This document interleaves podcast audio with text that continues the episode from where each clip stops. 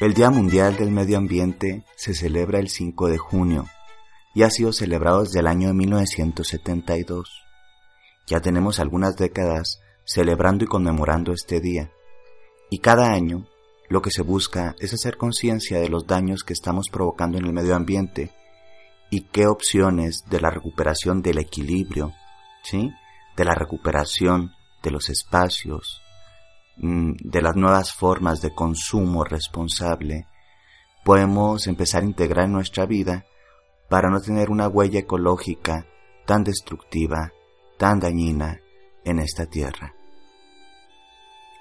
Desde el año 1972, el Día Mundial del Medio Ambiente es un tema eh, recurrente en donde asociaciones civiles, gobiernos, personas, colectivos, tratan de poner su granito de arena para hacer conciencia acerca del daño que estamos provocando en nuestra tierra.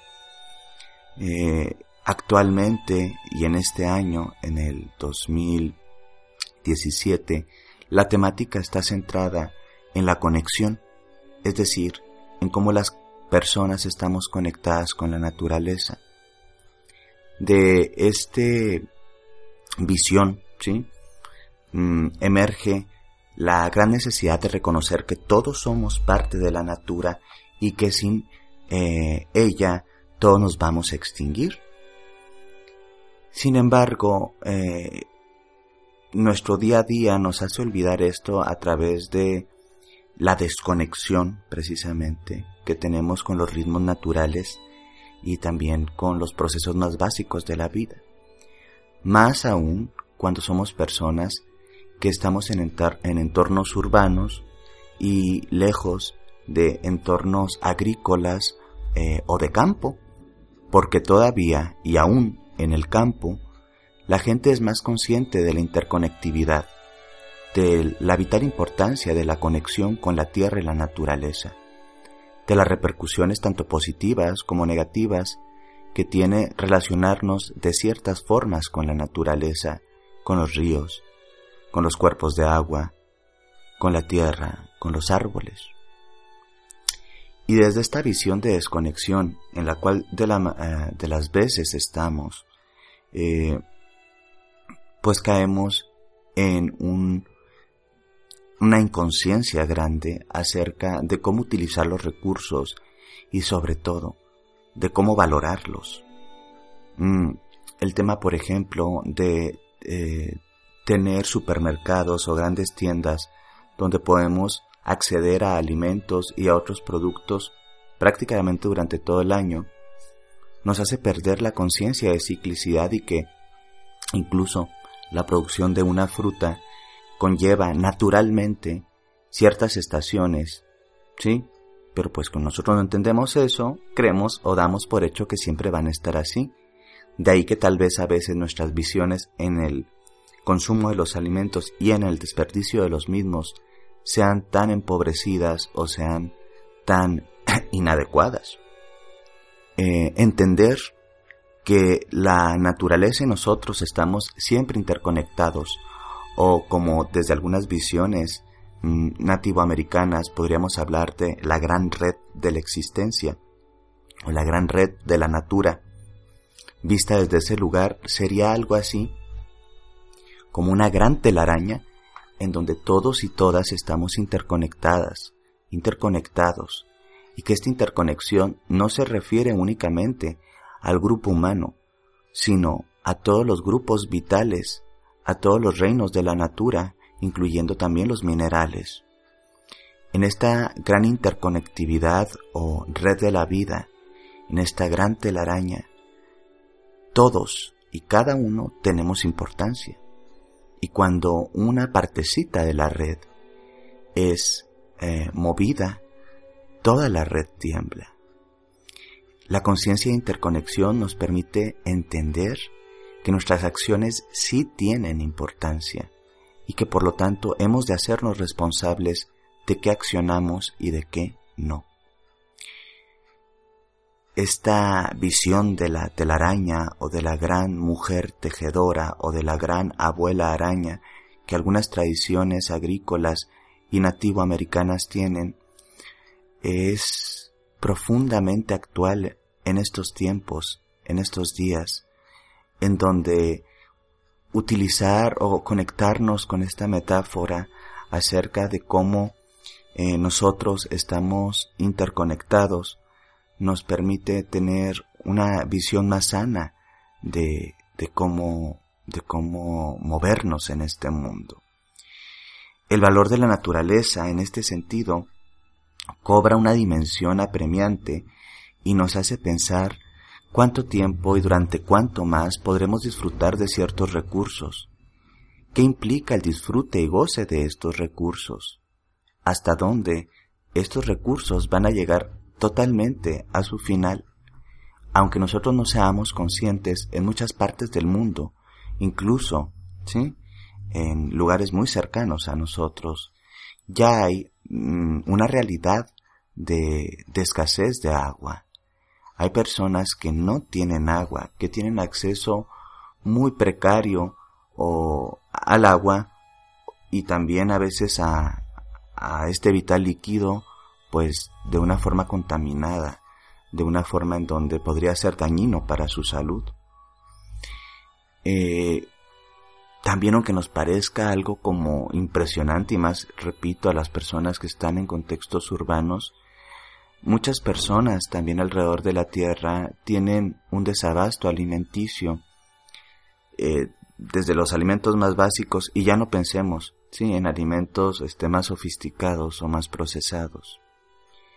Este desabasto también tiene que ver con la forma inadecuada en la cual hemos explotado los recursos naturales y alimenticios de la tierra, la repartición de los mismos y cómo los sistemas capitalistas prefieren, desafortunadamente, incluso destruir, quemar o dejar descomponer alimentos antes de eh, compartirlos eh, con personas que lo necesitan. Simplemente hacemos una comparativa entre la cantidad de residuos alimenticios y que se van a la descomposición en los países industrializados y de primer mundo, volteamos hacia el otro lado, el tercer mundo, industrializado o no, en donde también ya hay un gran desperdicio alimenticio, y encontramos lugares en África en donde lo inhóspito del clima, la desertificación y otros factores los dejan totalmente eh, indefensos hacia el hambre y la desprotección. ¿Te das cuenta que en esta interconectividad lo que desperdiciamos de un lado es muy necesitado del otro? Bueno, estas reflexiones de interconectividad o de cómo las personas estamos relacionados con los procesos de la vida y de la natura es uno de los objetivos claros de este año para reflexionar en este Día Mundial del Medio Ambiente han propuesto a través de la página de las Naciones Unidas, que es www.un.org, una serie de ejercicios para vivificar esta conciencia de interconectividad. A mí me parecen lindos algunos de estos y quiero compartírtelos. Sin embargo, quiero que enfatizar mm, que quizá una de las formas más del día a día eh, para mm, generar menos impacto negativo, sí, o menos huella ecológica. Eh, estas tres R's podrían de una u otra forma servirnos en la cotidianidad para, pues, mm, tener una mm, acción continua que ayude a todo el entorno y a la ecología. Esto es reciclar, reducir, y reutilizar. Reciclar lo que podemos desde nuestros esfuerzos personales. Este reciclado puede ser desde los botes de aluminio, las cajas de cartón, el papel y demás elementos que son de fácil procesamiento y reciclado. Reducir el consumo, el uso y la compra de ciertos materiales que pueden ser dañinos o también de los cotidianos que a veces utilizamos de una forma muy inconsciente y reutilizar, evidentemente, en esta cultura del cuidado de la natura, hemos de evitar que se sobreexplote la necesidad de estar consumiendo cosas nuevas continuamente y volver a ser un poquito más retros en esto y un poquito más cuidadosos en la forma en la que nosotros estamos mal utilizando eh, las cosas que tenemos. Por ejemplo, desde el móvil, desde el celular, desde, desde ahí podemos ver qué, qué pasa con cómo compramos eh, cada corto tiempo, cada lapso corto, un nuevo aparato y la realidad es que para construir un aparato móvil se necesitan muchos elementos altamente tóxicos y contaminantes. También podemos eh, tratar de prolongar la vida de nuestra ropa y darle, vamos a decir, un uso mucho más consciente a la misma. En este sentido, las personas reutilizamos también a través del intercambio, sí, que puede ser hecho en tianguis o este, en cooperativas ciudadanas en las cuales podemos hacer intercambios tanto de objetos, ropa, artículos de casa y demás para no tener que consumir y por lo tanto también de, de mm, eh, vamos a decir, eh, impulsar a la industria que siga produciendo tantas cosas. Entonces, con esas tres R's podemos hacer un gran cambio desde lo cotidiano que es reciclar, reducir y reutilizar. Parece que es simple, pero es un cambio que se va dando en, hábitos del día al día. Entonces, para entrar objetivamente y ya de, de, una vez y de lleno, ¿sí?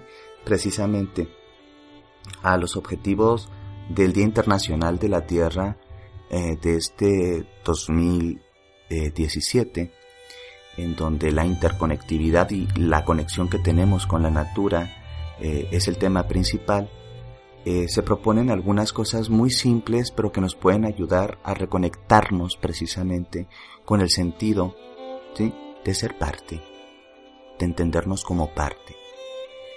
uno de ellos es estás en la urbanidad o estás en el campo pues casi prácticamente en todas las partes.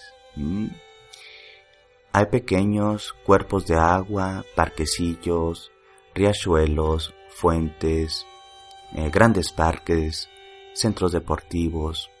Y entonces uno de los objetivos y de las actividades que se proponen es salir este año todos al parque, darnos un relax y darnos un espacio de disfrutar la conexión con la naturaleza y por lo tanto también ¿sí? con lo que esto supone. Eh, disfrutar de estos parques sin contaminarnos, eh, sin dejar basura y sobre todo también entender el bienestar psicoemocional que provoca el estar en entornos de la natura, en un aire fresco, en árboles eh, frondosos, en tierra viva que podemos pisar y disfrutar. Entonces, eh, más allá de ser una actividad linda en la cual estamos este, mm, acercándonos a la naturaleza, también nos estamos acercando a un sentido de conexión que nos ayuda psicoemocionalmente a sentirnos eh, mejor y ya está muy demostrado en muchos estudios que estar cerca de la naturaleza es restaurativo, es equilibrante y es sanador. En esta cercanía con la naturaleza también se pueden hacer picnics o pequeños días de campo en donde nos podemos comprometer a hacer colecta de basura o hacer un poquito mm, de limpieza de los espacios que han sido contaminados por nosotros mismos y también por otras personas. Eh, en estos picnics o en estas excursiones ecológicas podemos simplemente proponernos una actividad relajante, linda y un tiempo para, para hacer un poco de limpieza. Entendiendo que la limpieza empieza con lo que nosotros estamos consumiendo y con lo que nosotros traemos. Mm, a veces somos un tanto irresponsables e inconscientes y ni siquiera em, limpiamos cuando acampamos o tenemos un picnic. Entonces, en este Día Mundial del Medio Ambiente, la propuesta de conexión eh, es, es la focal. Sin embargo, eh, todo el año, ¿sí? Eh, sería conveniente que atesoráramos un poquito de esta conciencia, de este recuerdo, de esta conmemoración, para reducir si los daños que le estamos haciendo a los entornos, a los animales, al planeta todo. Entonces ya sabes, en este día recuerda que tú eres parte de la naturaleza, recuerda que la naturaleza es tu primer casa y tu última casa, y por lo tanto, en un acto de amor a ti mismo, a ti misma, a los demás, a los que vienen después de nosotros, a las personas que nos rodean, en ese acto de amor hay que cuidar un poquito más a nuestra Madre Tierra.